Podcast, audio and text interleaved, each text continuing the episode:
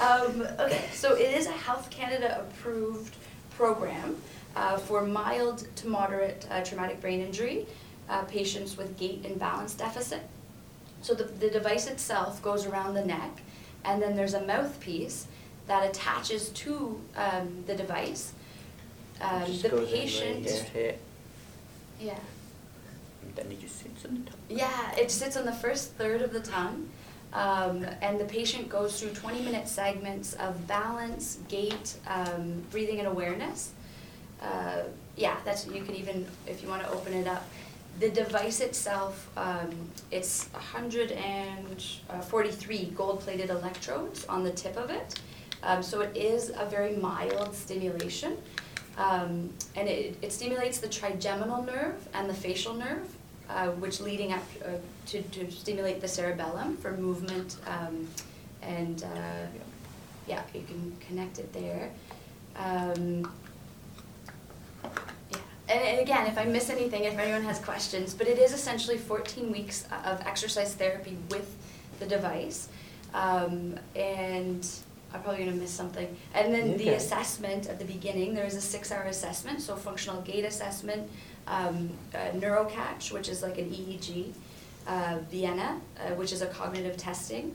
Um, so there's a bunch of tests that you have to do, and then you can pick tests um, for each patient, specialized to what they are going through.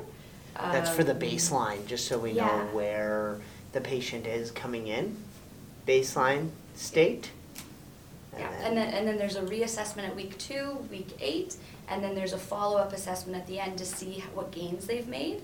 Um, so again, it's all, it's gait ba- um, balance, um, uh, testing a- along with cognitive. And the patient we did have here had gains in all of them by the end of his program, so even cognitive, um, uh, gar- cognition, he had, uh, some benefits at the end of it too. Uh, And, I and mean, with how Tate- quickly, I mean, even Yeah. with uh, Oh, wait, a at week patient. two. Yeah. Yeah, at week two, he came in walking with a cane, and then at week two, he was walking hundred percent of the time without his cane. Yeah. He had had falls at home. Um, he was an off-label patient, which means he's not an on-label, which he wasn't a mild to moderate traumatic brain injury patient. He was um, uh, had brain surgery, so he had, a, had tumors removed, um, and he's given his consent to share his story, so that's good. Um, And he's, what am I he's missing? yeah, no, no, no, we're not. But you know, it, was it at week two that he was on the balance pad, eyes closed, no cane? Yes, yes, because the balance pad, that the Airex foam is a huge part of the program. That yeah, the the um, students stand there for 20 minutes with that device in their mouth. Um, so it is really important to have tissues because you, you drool for the first part before you get used to it.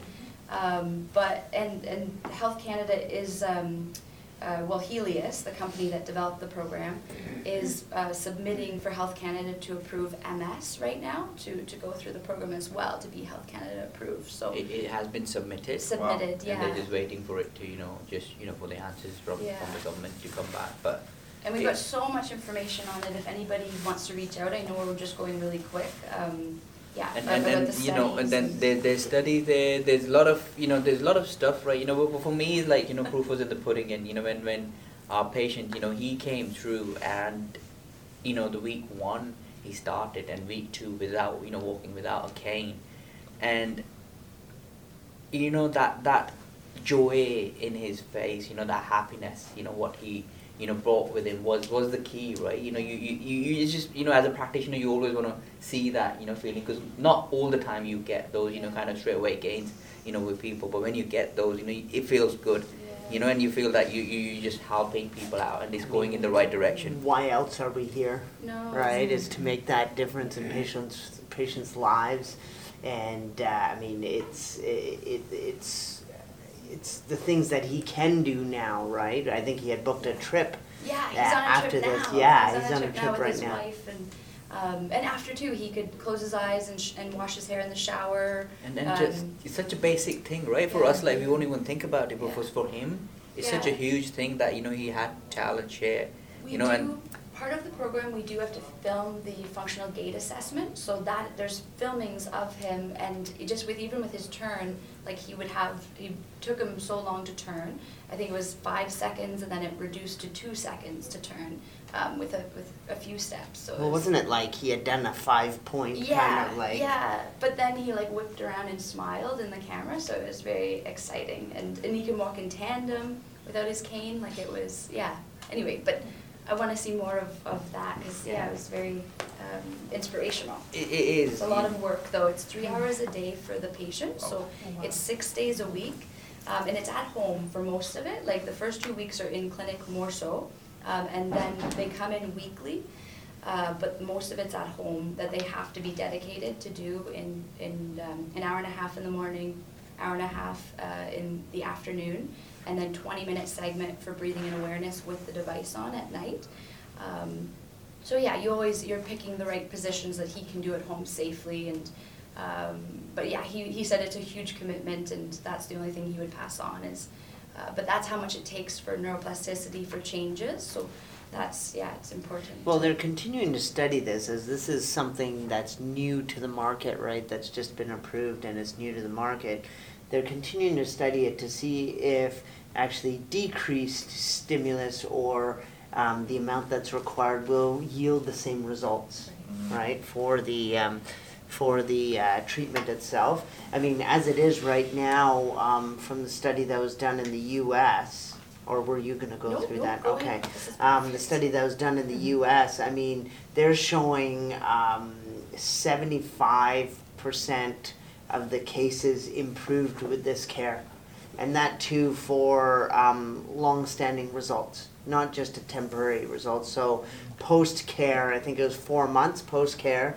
Um, they did a, a reassessment, and the patient hadn't patients hadn't regressed at all um, with the treatment. Uh, that being said, as well, I mean, uh, obviously this is for on-label use, right? That's what it's been approved by by Health Canada for mild to moderate brain injuries resulting in gait deficits, gait imbalance deficits. However, um, a significant amount of patients have gone through the program that have had strokes, uh, that have Parkinson's, um, that have MS and showing uh, amazing results in, in these conditions as well.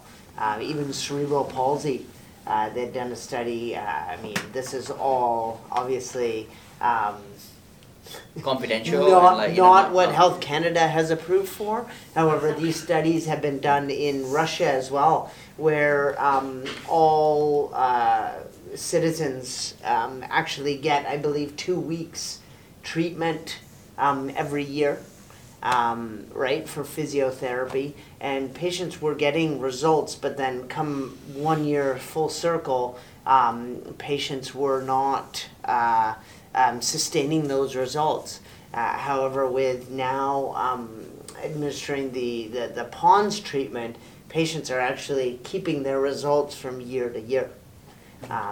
And uh, I mean, there's one amazing study. Anyhow, you can go No, no, no, online no, and you but can see they- the they- results patients are getting. there, there's so much you know on, on it. And but again you know because it's been approved only for you know certain things. So they can only go and advertise or, or talk about those things because there are other benefits. But it's all about neuroplasticity and how it helps in lots of other cases right? And and lots of other gains where you can. But you know following the protocols they only have to do you know and go with certain things you know what they can but there is a l- you know there's a lot of usage and, and again Sorry, with- I didn't want to step in with where dare you guys? No, Yeah, yeah, yes. so you know with, with again you know with, with the patient that, that. came came into us and it was not just like you know we got it and then he was like interested. He's been following it for years you know prior to you know just just taking that on board.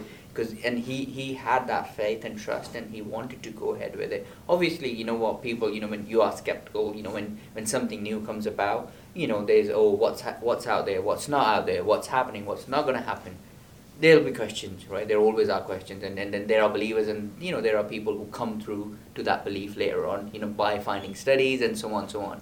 So it's it's it's one of those things. But for me, as I said to you, you know, like if if if I hadn't seen that person from where that person was when they started, because you know I still remember that first call I took with Taylor. You know, I, I, I still remember that. And from there to like see him, you know, walk out that day, last day, with the video and happy, booked an, you know, holiday to go abroad, giving somebody's life back to them. Mm.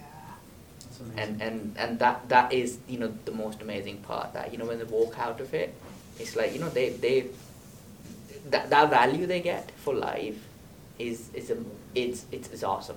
Priceless. Yeah. Mm. No, Yeah. it was hard not to be emotional. Like he was, yeah, he was so motivated too, and he was so happy, and like, yeah. Anyway, but um, yeah. So, eh, and that's the thing too. If anybody has um, any any patients that have any questions about it, um, yeah, just forward them to Vic. I'm just kidding. Yeah. permanent solution, or Yeah. do they have to follow it year after year? Oh, so it is, it is that set program, so it is, um, it, and it depends, if it's a patient that has a progressive, um, condition, uh, they may do a fo- uh, like another program, like another, um, fourteen-week program. Um, but for mild to moderate traumatic brain injury, it's for the fourteen weeks, uh, well, sixteen to be available for the assessments. Um, and then that's, that, that's what they've proven, I think in the one study it was, they followed up twelve weeks after and, Yeah. and the effects had Some still people been do there. a ma- maintenance program. Yeah, so, so, so you can, and it's a cheaper program if you do do a maintenance, uh, if you get another mouthpiece, cause the mouthpiece does expire, so, um, they'd have to, yeah. The get another- mouthpiece is only good for the time period of the fourteen weeks, then it expires. Yeah. Then they But, but- buy yeah, another. but you can get another one. But again, you know what? Those, those, you know, when, when it comes down to those kind of things, you know what? Yes, they are very, very, you know, valuable questions, and they are very important questions. But when it comes down to somebody's health, right? And when they see the actual result, then those questions never come up. You know, they never even come. You know, they never even surface afterwards, because you know they get what they gain is a lot more and and that's the key of that you know and you know to that so Any more questions? Well, uh, I want to add something about it actually, because Yeah, I, yeah, I'm not a big fan of device, No, no. but um, it's okay. uh, the- I, I think it's pretty amazing uh, actually, because um, I, I, I can share some of, of the knowledge I got from the posture since I'm a posturologist and I work in neurotherapy for, for a long time. Uh, the tongue got reflexive zone all over it of the human body. It's like a, a man standing over the tongue. So that's pretty cool if we can stimulate those zones with a device. In the level one, for the one who have took my course, remember there's a guy that uh, uh, that go over. I think that's the seven uh, tips of the Everest. He's blind. He climbed those mounts with something like that that go on the tongue, that transfer it to a camera, uh, uh, that take the information and transmit it, that coordinate it actually as an electric signal to his tongue. And he learned how to see with his tongue that way. I wonder So- if that was Paul Bucky though, his Yeah. research, cause yeah, it's been going, I wonder if that's one of his Interesting. research projects So that's that. really interesting. this. So actually, yes, there's a facial nerve that, that go to the part of the tongue.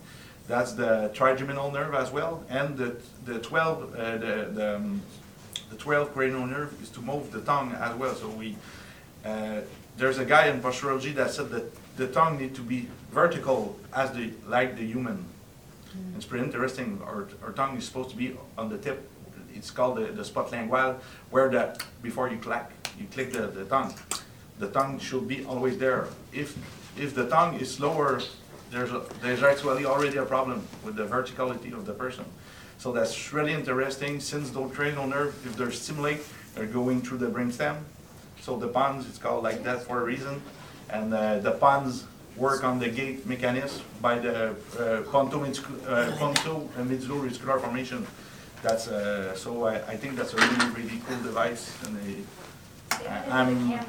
I'm pretty interesting to see it in action, so. uh, Yeah. no yeah, but no so- and and you know thank you thank you for adding those you know again it's it's it's so great you know and having such a you know team of uh, multidiscipline you know of what you guys do and you know we can incorporate these kind of things for people who need it or even just educate people it, it's it's important you know just just sharing that knowledge you know with each other and that's what we do how we do what we do to each other. and, you know and, and this this is it it's all about at the end of the day it's all about patient care you know that's what's in the back of the mind that you know we are doing it for patient you know, whatever it is. Because some, some people just need to know which direction to head to, and they don't know that. Mhm. So just, you know, guiding them, you know, on that. Yeah, patient care is always number one, and then also innovation, right? If we continue to do things how we did in the past, well, then we'll only be stuck here, right? It's about uh, bringing new innovation into the practice, innovating ourselves, and figuring out how we can best treat our patient population and one another, right? To to better tomorrow, better than today. So, really exciting times for us here and uh, great appreciation for everyone here and allowing for this to occur. No. Thanks, Leah. Thank you. Thank you very much. Thank you, thank you for Thank you listening. very-